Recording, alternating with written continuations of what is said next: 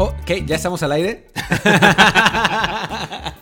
Eh, bueno, pues sí, hoy tenemos una gran entrevista eh, y no sabemos cómo presentarla porque realmente está muy bien. Es Jorge Berlanga, el eh, representante de Memo Ochoa, dueño del Toledo de España, el representante también de Charlie Rodríguez. La verdad es que va a estar muy bueno. Yo soy Martín del Palacio. Yo soy Luis Herrera. Y pues vamos.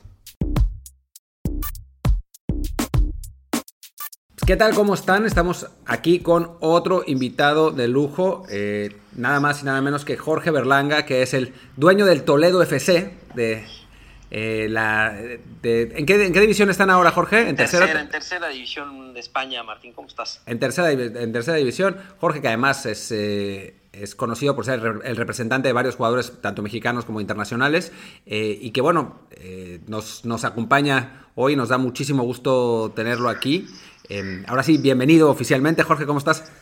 Bien, bien, muchas gracias, Martín. Aquí muy contento de saludarlos y, y hablar un poquito de fútbol con ustedes. Que hace falta, ¿no? Nos estamos, nos estamos quedando sin, sin, sin temas de conversación. sí, sí, caray, esta situación este, nos tiene ahí un poco atados, ¿no? Pero, pero bueno, eh, yo no sé tú, yo aproveché a- a- aquí en España, en, en alguna cadena han pasado muchos partidos de antaño y he aprovechado a ver juegos muy, muy interesantes que, que, bueno, pues que hace años no podías ver y que quizás también por el mismo ritmo que teníamos del día a día, pues no podías verlo, ¿no? Entonces, pero bueno, sí, ya, ya, ya dan ganas de, de- de- del fútbol actual y del día a día retomarlo como estábamos acostumbrados. Sí, caray. Oye, cuéntanos eh, para empezar un poco, ¿qué es lo que estás haciendo con el Toledo? ¿Cómo, cómo surgió la idea de comprarlo? Eh, ¿Te llevaste a Israel Castro para allá? ¿Cómo, cómo, ha, estado, cómo ha estado la situación? Mira, eh, esto, eh, bueno, la, historia es muy larga, pero en, resumidas cuentas, yo al, llevar ya mucho tiempo viviendo en España, me empecé a dar cuenta de, de lo bien que está estructurado el fútbol base, por decirlo, el español, ¿no? Tú, tú lo sabrás eh, mejor que yo de todas las categorías infantiles o inferiores, cómo van como creciendo en una pirámide, donde esa pirámide llega al, juvenil división de honor, que es un- una categoría bien interesante, a- a- con límite de edad, sus 19, y después de ahí parte otra, otra pirámide, por así decirlo, donde está pues, las federaciones territoriales con la tercera, la segunda B, y después ya la segunda y la primera división. Entonces empecé a ver, obviamente es inevitable eh, que tenga siempre los dos, los dos mercados muy presentes, el de España porque vives aquí y el de México porque pues, ahí somos y, y al final de cuentas estás muy, muy ligado a él. Y ver cómo hay muchas cosas que se pueden eh, pues unir entre, entre los dos mercados, el idioma, la cultura, y, y- y- que en México en ese entonces, bueno, sí, ahora, aunque hay, muchos cambios que ya es- están haciendo con la famosa Liga de Expansión, pero que en México los clubs, a mi modo de entender, los de primera división, trabajan muy bien el sub-20, sub-17 y sub-15, pero acortan mucho el proceso formativo de los jugadores y a partir de esas edades el gap es muy grande entre el sub-20 y el primer equipo y, la liga de ascenso nunca se ha logrado, creo yo, ¿eh? Eh, afianzar y, no, no fue un proceso, este, no, nunca cumplió con su parte formativa de, ser un antesala de la primera división. Entonces, pues veíamos que, que podíamos ah, intentar ayudar, ser una pequeña puerta de acceso para alargar esos procesos formativos, que los futbolistas compitieran a un buen nivel y que, y que bueno, pues que al alargar esos procesos formativos pudieran regresar a México o hacerse una carrera por acá, ¿no? Porque eh, yo eh, en mi parte de agente siempre he sufrido mucho que somos, somos un mercado mexicano estamos como que muy solos en el mundo, ¿no? Eh, eh, como, ha, como ha habido muy poca gente que incursione a nivel internacional y que se quede, ¿no? Eh, es complicado tirar de hilos, ¿no? Los argentinos o los uruguayos o los brasileños siempre tienen un hilo de dónde tirar, algún ex compañero que ahora es preparador físico, que es director deportivo, nosotros no. El único mexicano que ha logrado trascender en esos niveles es Javier Aguirre y él ha hecho su, su, ¿no? Su, su, su, su, luchita y ha traído mexicanos y ha intentado ayudar, pero somos un mercado muy, este, muy solo ¿no? en, sí. ese, en, esa, en ese aspecto. Entonces, pues intenté ahí desde mi trinchera y desde mis posibilidades, pues intentar hacer una puerta chiquita, no, no masiva, porque no tampoco creo que se pueda este, llenar de, de, de, mexicanos un equipo, sobre todo en España, que, que las estructuras son tan, tan serias y tan profesionales y que, hombre, el fútbol pues está, está por demás decir el nivel que juegan y demás. Este, entonces, bueno, más o menos ahí surgió y, bueno, traje a Israel, porque cuando vi que Chivas no lo renovaba, pues le hablé luego, luego a Israel, porque yo quería que el primer mexicano fuera, pues, pues, pues, no equivocarnos, ¿no? A nivel, a nivel deportivo, a nivel profesional, a nivel personal, pues quería, y con Israel, pues qué te digo, tú lo conocerás, Israel es un tipo espectacular y cumplió la expectativa de lo que nosotros queríamos, ¿no? Ojalá tuviéramos muchos más Israeles Castro. Y más o menos ahí, ahí surgió. Y bueno, pues ahí estamos en la lucha. ¿Cómo, qué, qué, qué, ¿Cuál ha sido la diferencia entre lo que esperabas y lo que te encontraste? Porque, o sea, sé que, sé que llegaste con muchas ilusiones y, y fue complicado el proceso desde el principio. Sí, es complicado. El fútbol, el fútbol español en estas categorías, ¿no? Lo que le llaman ellos el fútbol este, aficionado, que, por así decirlo, que es la segunda y la tercera, eh, tiene una estructura espectacular.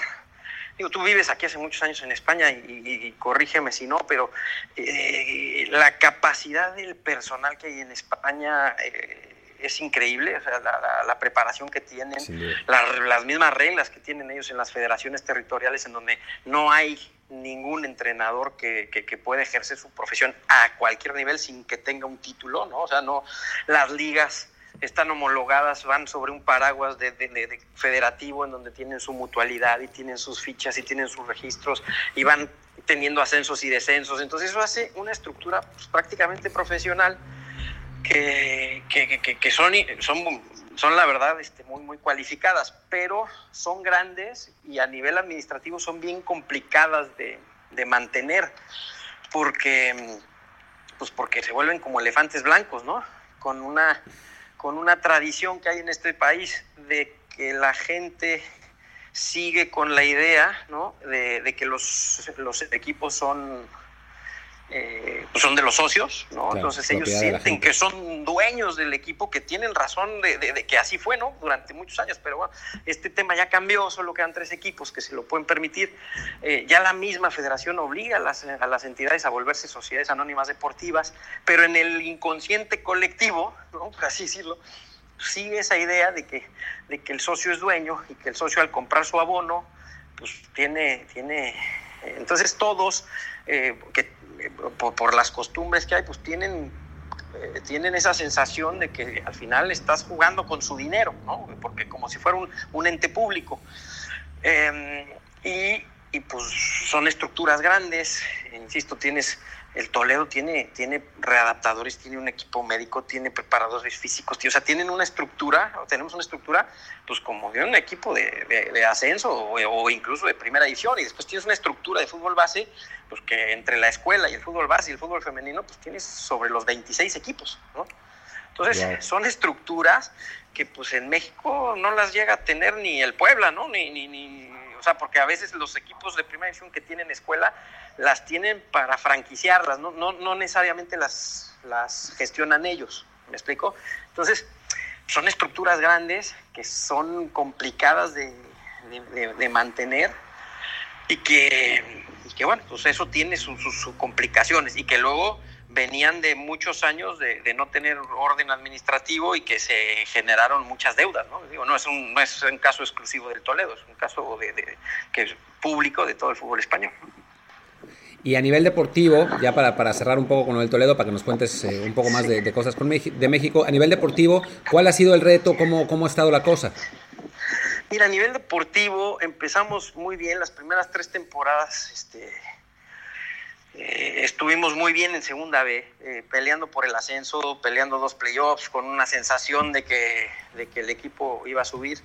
Eh, el último año eh, bueno, el último año en segunda B, eh, con la mejor plantilla, que fue cuando vinieron los chicos de Monterrey, estaba Israel, estaba Aaron Galindo, estaba Charlie Rodríguez, estaba Obed, o sea, era un equipo bueno y había mucha gente de categorías superiores españoles, ¿no? Como, en fin, jugadores que habían jugado en primera división y en segunda división. Eh, cuando todo el mundo teníamos la sensación de que ese era el año para subir a segunda división, pues por un sinfín de cosas, obviamente partiendo de errores que, que, que, cometimos, muchas lesiones y tuvimos al azar, no sé si tú te, te enteraste, al azar, que aquel delantero del, del, Deportivo La Coruña le dio un infarto en, en, un entrenamiento, cuatro, cuatro ligamentos cruzados, un apendicitis, una tibia y peroneo. Tuvimos un año terrible y descendimos a tercera división. Y ese es, ese es el, obviamente el, negrito en el arroz, ¿no? Porque todo lo demás ha funcionado a nivel administrativo, más o menos vamos mejorando la situación. Eh, y a nivel deportivo, pues tenemos ese problema que hay que recuperar la categoría porque es, es donde tiene que estar el Toledo, ¿no? Segunda vez. Pero bueno, pues estamos en ello, ahora estamos en el compás de espera de qué va a pasar, estamos en zona de playoff para, para pelear por volver y, y bueno, vamos a ver si, si, si, lo conseguimos, pero ese es, ese es el tema que nos... El, el, el, negrito en el arroz, ese es el tema pendiente que tenemos. Justo revisábamos la tabla de, de, su grupo en tercera división, vemos que están en tercera plaza, detrás de sí. Socuéllamos y del Quitané del Rey, arriba sí. de Guadalajara también, sí. curioso. Este, ¿Qué les han dicho a ustedes en términos de, bueno, de si hay posibilidad de que, bueno, habíamos leído noticias de que se plantean un playoff rápido a partido único, pero no sé si solamente para líderes de grupo o también para los que están por lo general en zonas de ascenso del segundo al cuarto. Sí, digo, hay mucha incertidumbre, no se sabe si se va a poder jugar o no, pero bueno, la, la, la idea, si se llegara a reanudar esto es reanudarlo en un sistema de playoff express. Hay, hay dos versiones, una que es un playoff a cuatro del mismo grupo para hacerlo en una sede neutral de la, de la comunidad, eh, con los equipos concentrados, el 1 contra el 4, el 2 contra el 3, y después la final y el que gane suba, o un playoff a, a 8. Entonces serían pues tres rondas, ¿no? Como una liguilla en México. Sí. Igual también de pura gente del, del, mismo grupo, porque normalmente en esas categorías el playoff son los primeros cuatro, pero ya vas contra, contra equipos de otros grupos. Okay. Entonces, bueno, estamos a esperas de eso. Vamos a ver que si se puede primero, ¿no? Ojalá se pueda reanudar y si se puede, cuál de las dos opciones deciden. Ok, y una última hora sobre el Toledo, esa muy, muy enfocada a los jugadores mexicanos. Comentabas, bueno, que la idea de llevar a Israel como primer jugador era eso, ¿no? Que fuera un mexicano que, que la rompiera y que diera una buena imagen. Estábamos revisando las estadísticas de, de esa temporada del club. Vemos que tienes en este momento cuatro mexicanos, de los cuales dos no han tenido actividad. Eh, ¿Qué tan difícil está haciendo para el jugador mexicano en general adaptarse pues tanto al Toledo y a clubes igual en tercera o segunda B que a los que llegan, algunos incluso con palmarés de primera y, y se encuentran una, una, una, segunda B o tercera que son competitivas, ¿no? Sí, el nivel de competencia es, es muy alto, muy, muy alto. Obviamente, basta decirlo que, la segunda ve mucho más, pero, pero los dos son niveles muy competitivos. Israel vino en una edad en la que, bueno, ya estaba de salida con, con un bagaje importante y que Israel es un profesional espectacular, ¿no? Que, nunca menospreció la categoría, pero hay muchos que tienen ese, ¿no? Ese lapsus ahí de, ah, no, yo voy a jugar porque es segunda o tercera y, y cuando llegan se sorprenden. Eh, después, obviamente, el perfil en el que nosotros nos enfocamos ya no es Israel. Israel fue como para abrir un poquito la toma de contacto y decir, oigan, tranquilos que hay mexicanos profesionales que pueden rendir. Y después ya el perfil es gente joven, ¿no? Gente joven como Charlie, como los que tenemos ahora, que son chicos jóvenes de 20, 21, 22 años. Eh, los que están actualmente, actualmente en realidad... Eh, en el primer equipo, en el plantel del primer equipo, solo hay dos: Renato y Pavel, dos chicos de Chivas. Sí. Muy buenos jugadores los dos. Los otros dos chicos están, bueno, son, son chicos del juvenil División de Honor, porque tenemos el juvenil en División de Honor, que esa es una categoría sub-19 muy, muy atractiva aquí, porque juegas contra los grandes, ¿no? Contra el Valencia, contra el Levante, depende del grupo que te toque. Pero estos chicos del primer, del primer equipo, eh, Renato ha jugado más que Pavel, pero es cierto que los dos han tenido lesiones de larga duración y los dos este, de golpes. Eh, Renato tuvo una caída muy fea en la, en la cervical, sí. que lo dejó fuera como ocho semanas, y Pavel tuvo una fractura de, de hombro también en, un, en, una entrada, en un choque que, que cayó mal y le, le, le, rompieron el hombro. Entonces, desgraciadamente, eso ha hecho que pues, tengan un poquito menos de actividad de la que estaba por, bueno, que, pensábamos que podían tener por su capacidad, ¿eh? porque sí, sí hay que resaltar que juegan, o sea, ahí juegan los que tienen que jugar, los que el míster diga que jueguen, no, no juega nadie por imposición, o sea, si los mexicanos que vienen no cumplen con, con los requisitos con lo que decida el míster, pues no juegan, ¿no? Se tendrán que ganar su lugar, pero sí es cierto que ya se lo estaban ganando y los dos han tenido un poquito de mala suerte. Y, y después hay otro dato que es bien interesante, eh, sobre todo para nosotros como mexicanos analizarlo, porque vienen y, fíjate, casualmente los últimos chicos son los que, mejores han, los que mejor han llegado físicamente, pero hemos comprobado que el futbolista mexicano que llega a Europa a los 19, 20 años, en su, casi en su totalidad, porque es, injusto generalizar, pero en un 80-90% llega con un porcentaje, de, un porcentaje de grasa superior al 16%, que eso es altísimo. Y sí hemos visto que la comida, creemos que son los hábitos alimenticios y la dieta que hay aquí, la, comida, ¿no? El, sacarlos un poco de las gorditas, el tlacuyo y la comida chatarra en México, que es maravillosa. Eh, pero con, medida. Sí, todo sí. es, es, es, maravillosa, pero no es nada sana. Todos los chicos, o bueno, también hay unos que no, pero el, el 80%, 90% de los chicos, en los primeros 4 o 5 meses, bajan un promedio de 5% de grasa y ganan 3 kilos de masa muscular.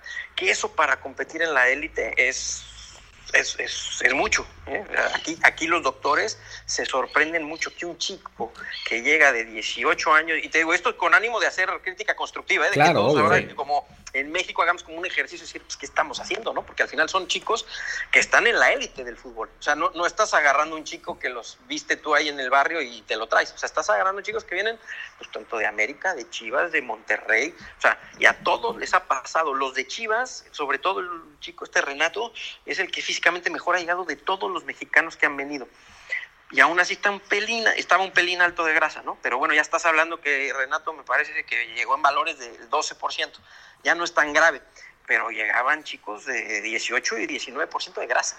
Que, que, aquí, te digo, la gente se sorprendía de decir cómo este chico puede pretender ser futbolista de alto rendimiento. Pues bueno, pues, es un ejercicio curioso y, un poquito por eso este, es que decidimos incursionar, ¿no? Porque creemos que todo ese intercambio de información y ese intercambio de experiencias, pues creo que pueden hacer mejorar a los, a los futbolistas, ¿no? Ojalá pudiéramos hacerlo a mayor escala, pero bueno.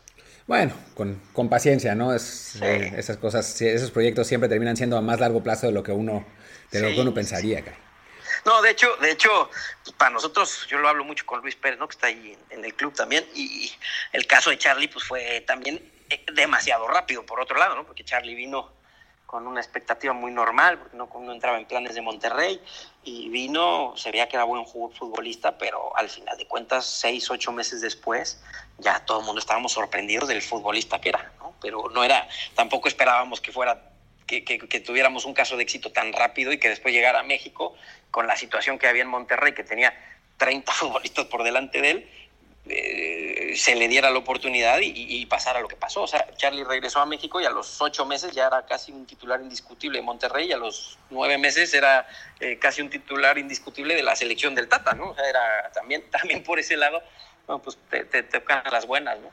Sí, sí, sí. Bueno, y es, es, la, la importancia del scouting. Te, pregunto esto en cortito ya para pasar a otros temas, porque ya nos, nos colgamos un montón. Eh, ¿Tú cómo, cómo consigues a los jugadores? ¿Tienes arreglos con los clubes para que te manden o tú vas escauteando? ¿Cómo funciona? Sí, tenemos acuerdos con, tenemos convenios deportivos con los, con los equipos y bueno, pues con la gente que, hay buena relación con los clubes y vamos detectando quién puede ser, ¿no? y, entre todos vamos haciendo ahí una, una, búsqueda, sobre todo con Monterrey, que, que ya el, convenio ya, ya, lleva tres años, tenemos un poquito más de feedback. Cuando empezamos el convenio, pues nos guiamos más por lo que nos dicen los clubes, pero sí es de la mano del club mexicano.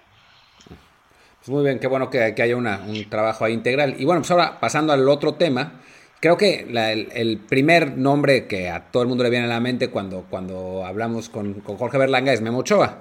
Eh, y antes, para, para empezar, me gustaría eh, que, me, que me contaras, si, si puedes y si quieres, algo que ya me contaste antes y que la gente no tiene como muy claro, que es por qué Ochoa termina en el, en el Ayacho. Porque, porque es una situación muy particular que, bueno, yo me acuerdo, yo estaba, yo estaba aquí, platicamos en ese momento y les cambió por completo los planes y cambió por completo la carrera de Memo sin pensarlo, ¿no? Sí, sin duda, sin duda.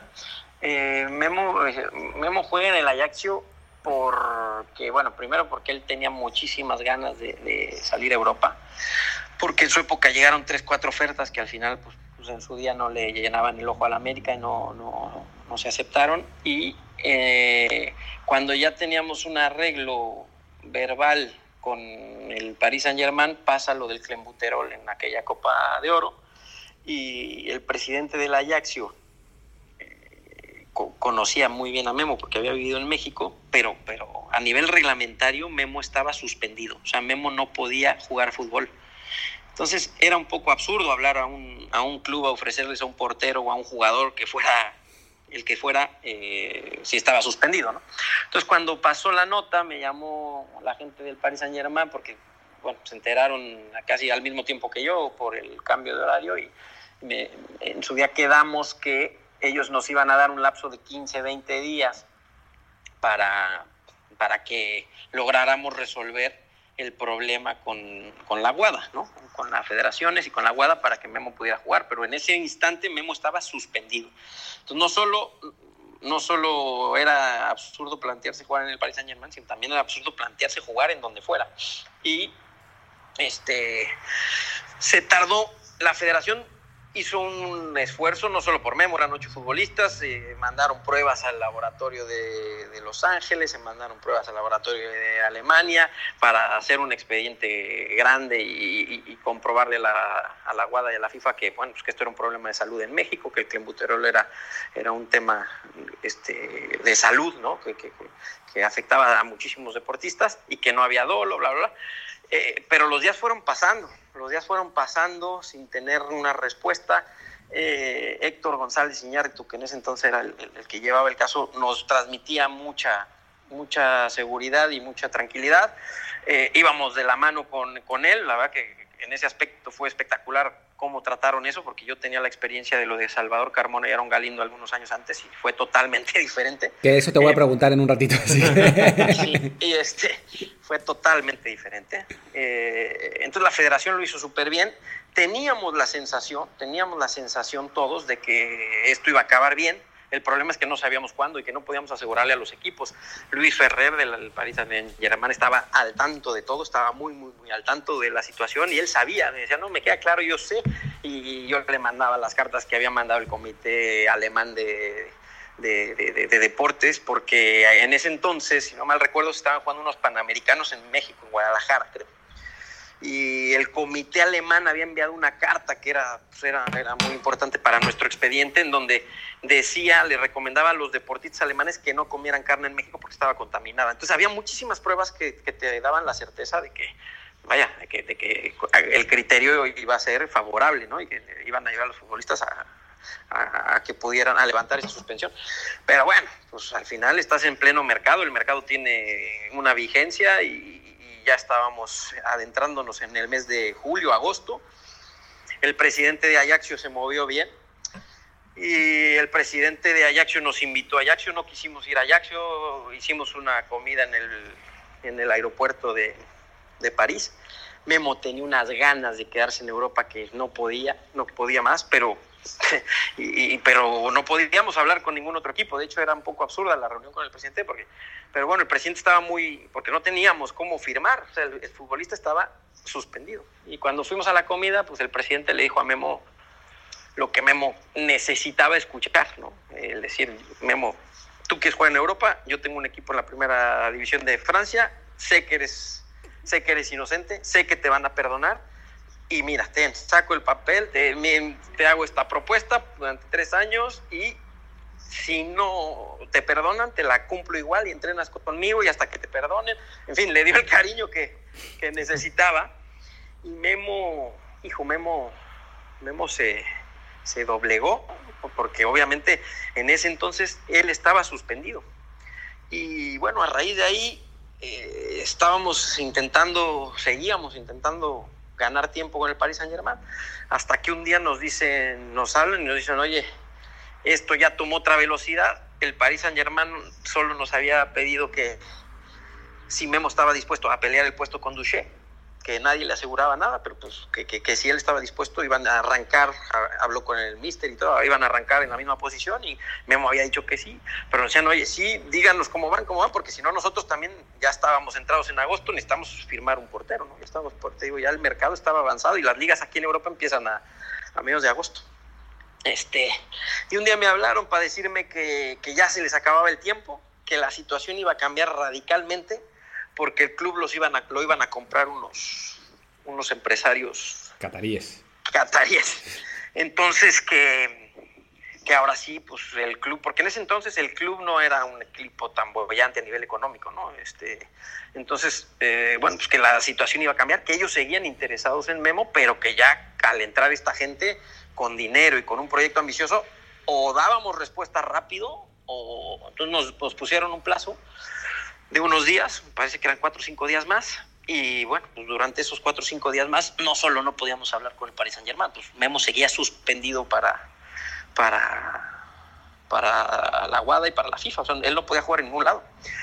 Eh, de hecho, yo tuve muchas pláticas con Memo que decía, a ver, porque Memo decía, ¿qué va a pasar? ¿Y dónde vamos a...? Le digo, no te, no te, no te vayas tan, no corras antes de, caminar, o sea, igual y no puedes jugar, ¿no? O sea, tienes que también saber que esta, esa ecuación está en la mesa, que igual y no puedes jugar. Si no puedes jugar, pues vamos a tener que ver qué hacemos, si te perdonan para enero o si no para el próximo año.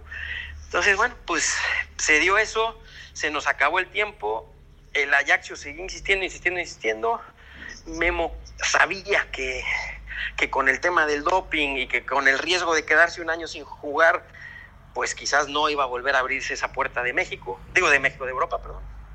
Este, y él tomó la decisión y dijo, no, no, yo me la juego y voy ahí, ahí eh, intento, intentaremos buscar otras soluciones y, y bueno, obviamente este, fue una decisión que costó mucho trabajo tomarla, pero tampoco había mucho para dónde hacerse, ¿eh? esa es la verdad, porque estaba suspendido. Entonces decidió hacerlo y al final el perdón, si no mal recuerdo, llegó a, a mitad de agosto, por ahí del 16, 17 de agosto, y, bueno, pues él ya, él ya había tomado la decisión a principios de agosto, porque también, por otro lado, como toda estrategia y negocio, pues el presidente de Ayacho también le dijo, oye, nada más dime, porque yo también voy a jugar a la League One y él acaba de ascender y si no eres tú necesito buscar otro portero, ¿no? Entonces también se, nos, em, se le empezaba a acabar el plazo y pues bueno, Memo decidió hacerlo porque tenía una cosa clarísima, que, que, él quería jugar en Europa. Y bueno, eh, ustedes saben, dejó, dejó de lado quedarse en México en una zona de confort totalmente este, conocida para él y, y, bueno, tomó esa decisión.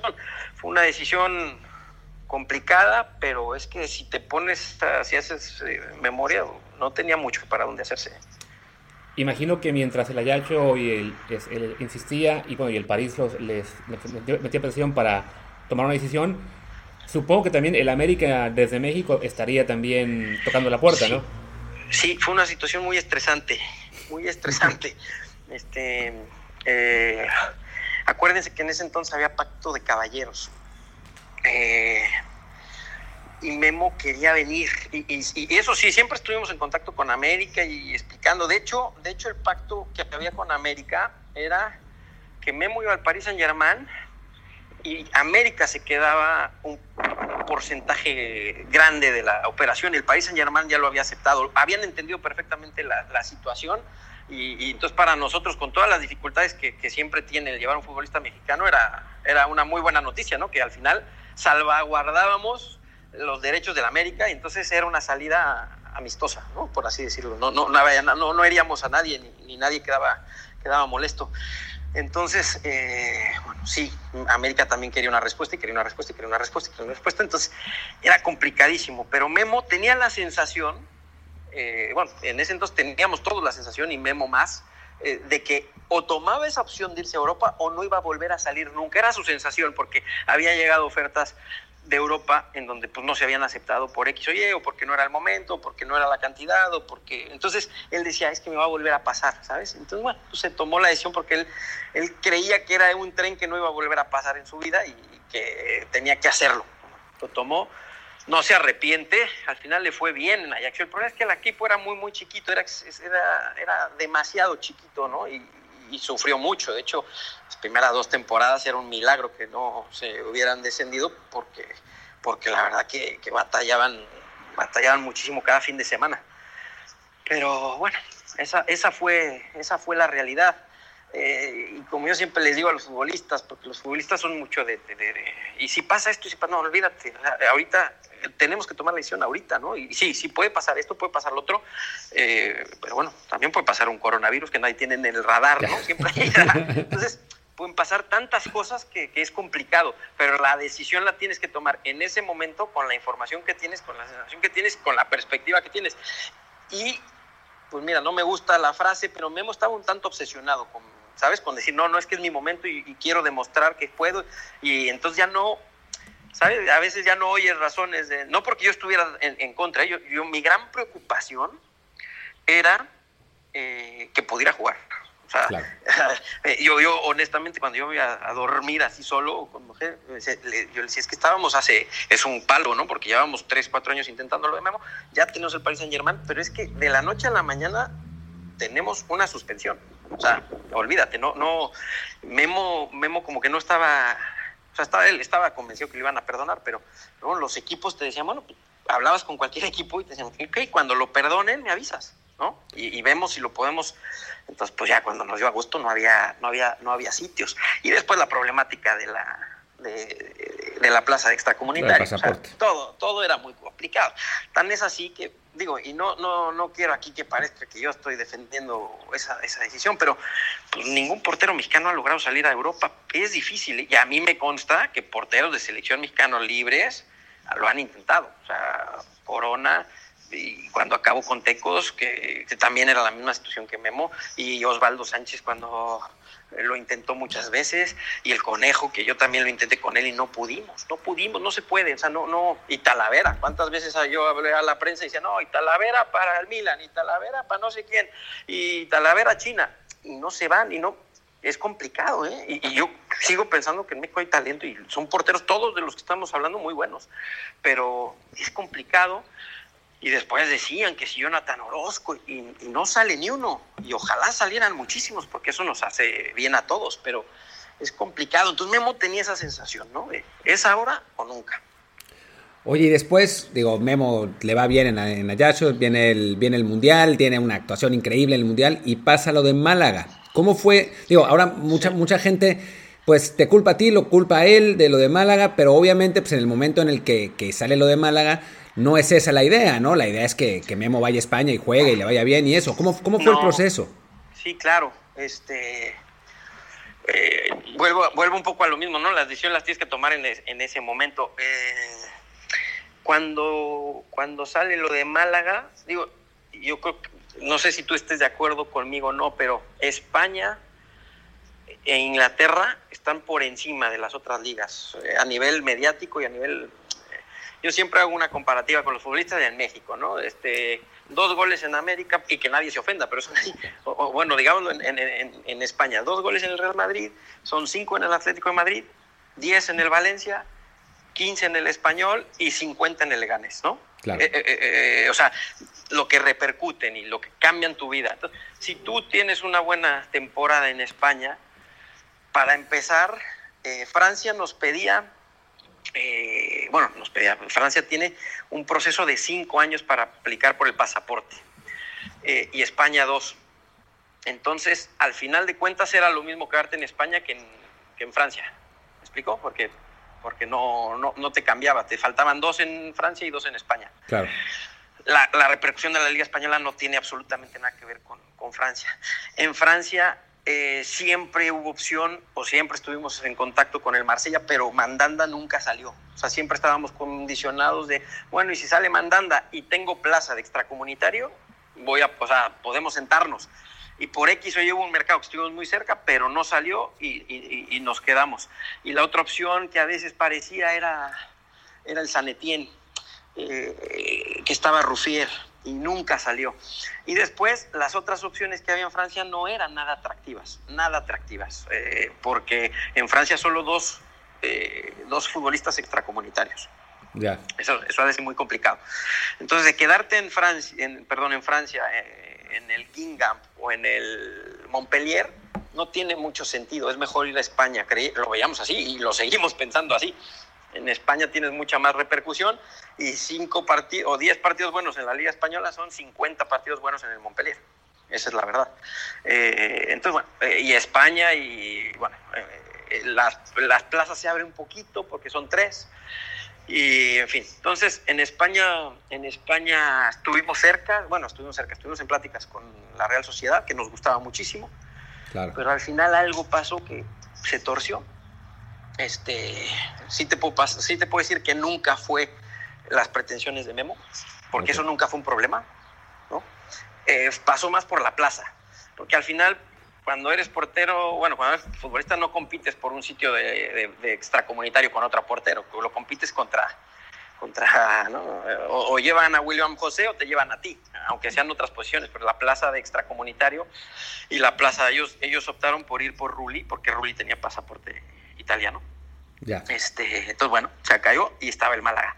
El Málaga nos daba una, una sensación buena porque el Málaga apostó por él mucho hicieron un esfuerzo muy bueno, eh, le pusieron la carta de renuncia a Kameni, Kameni no la aceptó, eh, y yo creo que ahí es donde viene un ejercicio de autocrítica que nosotros hemos hecho y que yo en su día lo hice con Memo, en donde también Memo, Memo de hecho llegó de primer portero al Málaga, jugó unos partidos amistosos contra Qatar y contra, creo que la, no me acuerdo qué equipo ahí en Suiza en la pretemporada, y después un partido, presentación contra la Fiorentina, y Memo era el portero titular. Y ahí sí, te digo la verdad, Memo, Memo tiene un muy mal día ese, ese día, muy mal día.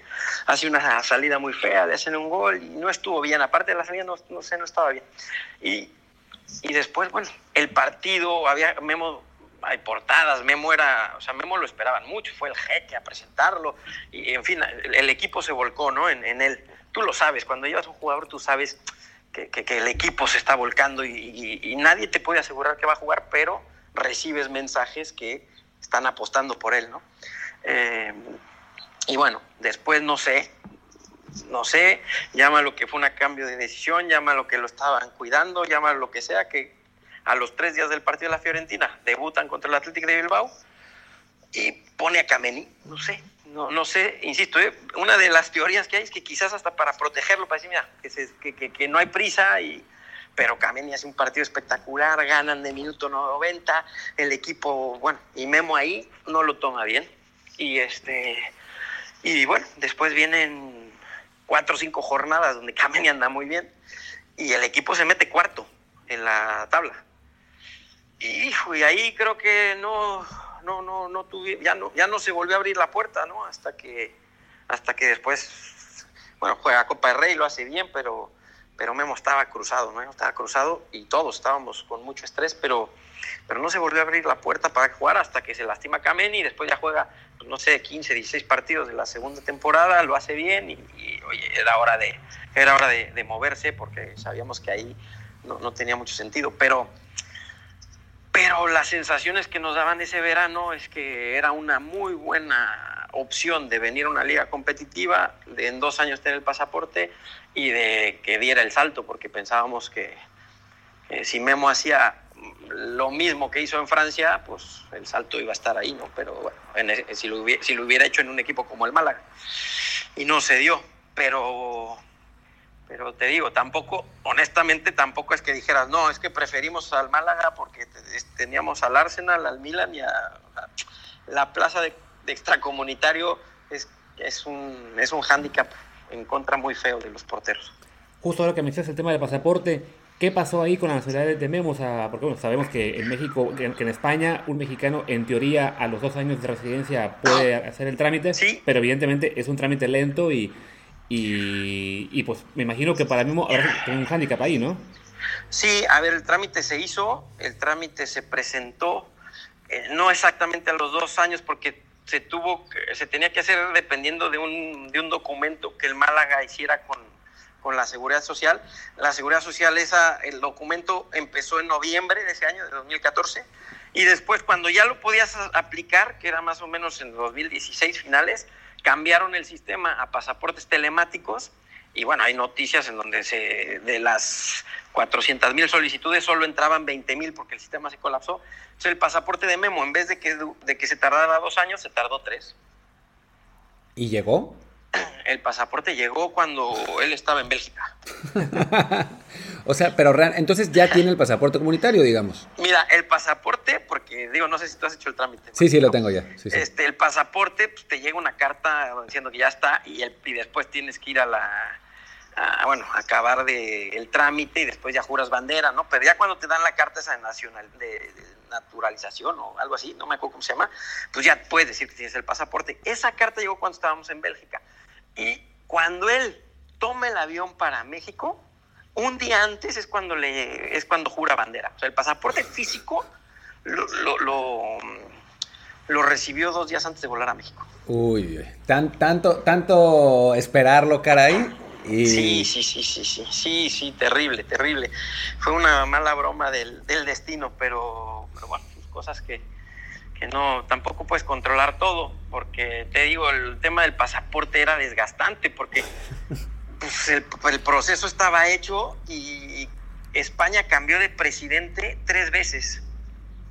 Tú no vas a dejar mentir, estaba un lapsus que, híjole, era, era un desastre, en año y medio había habido, y con eso se ralentizaba todo, porque, en fin, fue un, fue un, verdadero suplicio, y sí, el pasaporte lo tiene a día de hoy, pero bueno, pues, pues es anecdótico ya, a día de hoy es anecdótico. Bueno, si a, lo mejor si mañana el Betis, que le encanta el jugador de la América, decide que quiere dar a otro, pues ahí está la opción, ¿no? ya, ya no será un impedimento.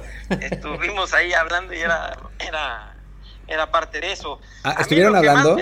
sí, con el Betis, este, digo, eh, tampoco, yo, yo en este tipo de cosas te digo, hay rumores, hay interés y después hay propuestas. Nunca hubo una propuesta, pero sí hubo interés. Ellos estaban valorando a Memo entre las opciones, las opciones de porteros que tenían. Este, y ¿qué te iba a decir? Eh, y, y, a mí lo que realmente me parece que es donde a nosotros nos liquida, o sea, lo que, lo que sí realmente yo todavía no, no he superado es ese verano donde habíamos llegado a un acuerdo con el Nápoles, que ahí sí había un acuerdo, o sea, ahí sí había un acuerdo de contratos, de, de, de, dinero, de cantidades, y, y, que el Nápoles jugaba Champions y que y que todo pintaba bien, ¿no? Que nadie te asegura, y, más claro que nosotros no lo tiene nadie, que nadie te asegura jugar, jugar pero, pero bueno, estaba todo hecho, estaba todo hecho. Y, lo habíamos hablado con estándar un año antes. O sea, oye, esto puede pasar, sí, sí, sí, la palabra y esto y los documentos. ¿no?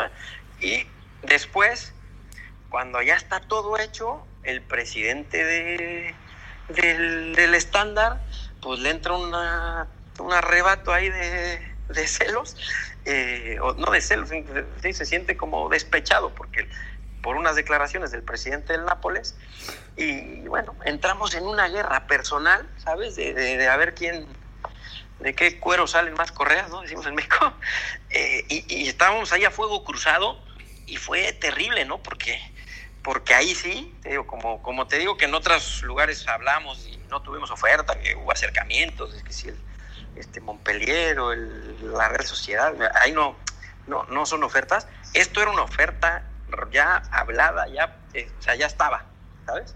En donde nos habían dicho en estos términos sí, y perfecto, voy, y eh, me reuní con el presidente y con Ancelotti, con todos en Dublín, todo hecho, perfecto, pam, para regresar, y el presidente se cruzó. Y híjole, eso, eso sí es un palo, la verdad que ya eh, que yo sigo Ahí es la única sensación que yo sí tengo de decir, híjole, caray, qué, qué ganas de, de, de, poder ver cómo regresar el tiempo e intentar solucionar o intentar paralizar esto antes de que explotara, ¿no? Porque yo creo que eso era la, la, coronación a la carrera de Memo, honestamente. Si él hubiera ido al Nápoles, juega dos, tres años en la Liga Italiana, juega Champions, con un equipo que juega o se estaba peleando en ese entonces el segundo lugar de la, de la liga, pues hombre, yo creo que por lo menos hubiéramos cumplido las expectativas de, toda, esta, de toda esta aventura, ¿no? Oye, digo, escuchando todo esto y ahora nada más, eh, antes de, cerrar el tema Memo con América, qué mala suerte. O sea, qué cosa. Sí, cara, y, no sabes lo que es, porque pues en pleno verano yo yéndome como, o sea, pues, pues ya estaba, ¿no? Y con la presión de que ya lo ves tan cerca y que el cuate este se cierra en banda y no, y no, y no. Pero aparte se cierra en banda mal, porque si te dan la cara y habla, pero no, se desaparecía. Entonces solo con el director deportivo, pero al final el director deportivo, pues, ¿sabes? No, no son los que tienen la decisión, no pueden firmar los papeles. Ya con todo, con todo solventado, con todo solventado, porque en fin había ciertos detalles ahí de la operación que, pues, que teníamos que, involucrar a dos, tres cositas que, que teníamos que nosotros eh, eh, bueno, Memo tiene un contrato de, ropa hace años con una marca y teníamos que, adecuar unas cosas, la gente de la marca accedía, O sea, todo ya estaba puesto en la mesa, todo ya estaba puesto para firmar el papel, porque ya era un papel que, que llamémoslo, serían en un precio muy caro, con una opción de compra altísima, bueno, alta para los montos, y hombre, Memo ya arreglado el, contra, el sueldo, todo perfecto. Y entonces dices, híjole, carajo, qué coraje que dependamos de este señor cuando hacía cuatro meses o tres meses nos había dicho que sí, que en esos términos caminaba la, la operación. ¿no? Pues Pero sí, bueno, qué lástima. Pues Oye, ni hablar. ¿Y la decisión de, de volver a América, cómo, cómo, la toman finalmente? La decisión de... Mira, casualmente estaba yo con Memo cenando en, en, Marbella, porque él tiene una casa allá al lado de Málaga, y este, estábamos ahí cenando, viendo opciones del verano, y me habló Santiago, Santiago Baños, para decir que era muy probable que saliera Marquesín, que... Y hombre, este... Fíjate que Memo no dudó, ¿eh? Memo no dudó porque también me dijo, me decía, es que yo siempre he dicho que si regreso a México sería América. No sé si, si, la vida me va a dar la oportunidad y no quiero irme a retirar. O sea, no quiero ir que eh, a los 39, 42 años a jugar dos partidos y que me aplaudan. O sea, quiero ir a o sea, quiero que mi regreso a América sea para pelear cosas, ¿no? Entonces, eh, pues no dudo tanto, no dudo tanto por ser América, porque de México durante todo esto que estamos hablando de todas estas historias de que íbamos a un lado y a otro, siempre hubo muchas, muchas llamadas de que regresara a México, ¿no? Este, y nunca, nunca quiso, o sea, nunca, nunca, este, nunca aceptó, pero eh, la última vez él, él, él, decía eso, decía, también quiero, quiero, quiero disfrutar ese momento. Él, la primera etapa cuando él estaba en México con América, él estaba un poco desgastado, se había, se había cansado un poco de esa posibilidad de salir, que no saliera. Entonces él ya estaba como en otra etapa de, de ya más realizado, él había jugado el Mundial. Acuérdense que él también había recibido el golpe este psicológico de no jugar el Mundial de, de Sudáfrica. Claro. Entonces, él, él ya como que... Eh, él ya estaba en otra etapa totalmente. Yo te lo digo a nivel personal y a nivel cliente, amigo y demás. Él, él mejoró muchísimo en estos años, maduró muchísimo y, y también él decía, quiero disfrutar ahora esa parte ¿no? de, de, de, que viví en el Mundial de Brasil, que cuando la gente iba, tampoco la vivía en México. La selección juega mucho en Estados Unidos y él no había vivido eso en México. ¿no? Y, y bueno, la, la prueba fue cuando, cuando regresamos a México la gente que había en el aeropuerto, yo no sé si ustedes vieron los videos, pero si sí, ves la cara de claro, Memo, claro. Memo estaba disfrutando, o sea, disfrutando y llegó el director del aeropuerto a decirnos, oigan, hay muchísima gente, nos sacamos por allá. Yo luego, luego dije, no, no, para nada. Y, y cuando le dije a Memo, oye, es el director, que, y Memo igual, sin decirle, me dijo, no, no, para nada, la gente está esperándome ahí. ¿Cómo no? Nada más hay que, que ojalá que, digo, que hay que, que, que hacer una vallita para que nadie se salga lastimado y demás pero nunca dudó, ¿sabes? En ningún instante el decir, uy, sí, le habían puesto la, la, camioneta ahí, ¿no? De, a 10 metros para irse con las maletas. Dijo, no, no, vengo a esto, o sea, vengo a disfrutar, vengo a, disfrutar de esta etapa de mi carrera. Y la cara, digo, la cara no, no te deja mentir, ¿no? Él salió pues muy, con mucho con mucha mucho orgullo y de, de, estar de vuelta a casa y él también decía pues también quiero que mis hijos más o menos vean quién es su papá, ¿no? Y que, que, disfruten esa etapa en México y que, bueno, pues también es una buena oportunidad para que vivan con los abuelos y disfruten. O sea, le cuadró por todos lados y, y, y, y su prioridad era regresar a América a competir, no a... Y bueno, no sé, tú lo sabes, en el fútbol al final híjole, es bien complicado controlar los tiempos, ¿no? Porque pues claro. seguramente se va Marchesín, si no va Memo, pues América tiene que ir a comprar un portero, a ese portero le hacen un contrato de 5 o 6 años y a saber, ¿no? A saber qué pase. Y Memo ahora tenía muchas ganas de ir a pelear a, México títulos y tiene muchísimas ganas de, de, jugar el Mundial de Qatar, muchísimas ganas. Entonces, pues, lo sintió que era un buen momento y, al final, te digo, no dudó tanto, ¿eh? Eh, fue, un, fue un ejercicio que se resolvió bastante más rápido de lo que yo pensé. Sí, sí, fue, pasó, pasó rápidamente, la verdad, o sea, pero sí, incluso para nosotros desde afuera, por primera vez hacía sentido, o sea, cuando decía, cuando estaban sí. los rumores de, de, de, Memo América, no era como otras veces que decían que, no sé, podía ir a Tigres o cosas así, que decías, no se va a ir, ¿no? En este sí, caso, sí, cuando empezó, sí parecía como, como que sí podía pasar. Sí, sí, pues sí, le, le, le cuadró todo a Memo y digo, yo creo que es una lástima lo de la final en ese sentido porque, hombre, hubiera sido todo, ¿sabes? Un cuento de hadas, los primeros seis meses hubieran sido de, de película, ¿no? Pero bueno, ahí siguen y ojalá, ojalá puedan tener otra oportunidad de pelear por un título. Sí, ojalá se juegue para empezar. sí, sí, sí. Bueno, pues con, es, con esto cerramos el, el tema Memo Ochoa.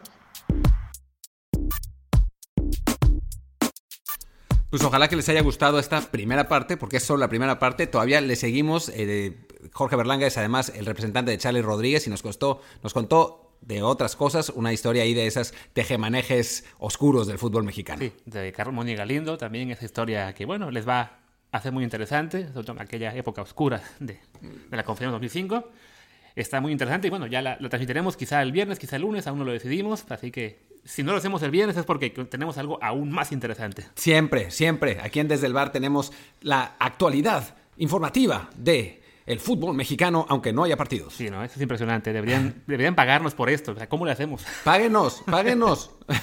o si no, por lo menos recomiéndenos en Apple Podcast. Recuerden, reviews de 5 estrellas. Con eso más gente nos va a alcanzar. Y quizás sí algún día alguien nos pague por aparecer en este programa. No, y díganle a sus cuates, ¿no? Que nos escuchen. Ya queremos, queremos romper nuestro récord de escuchas, que ni siquiera sabemos cuánto es. O sea, creo que es 4. Okay. pues bueno, muchísimas gracias y nos vemos en el siguiente episodio. Chao.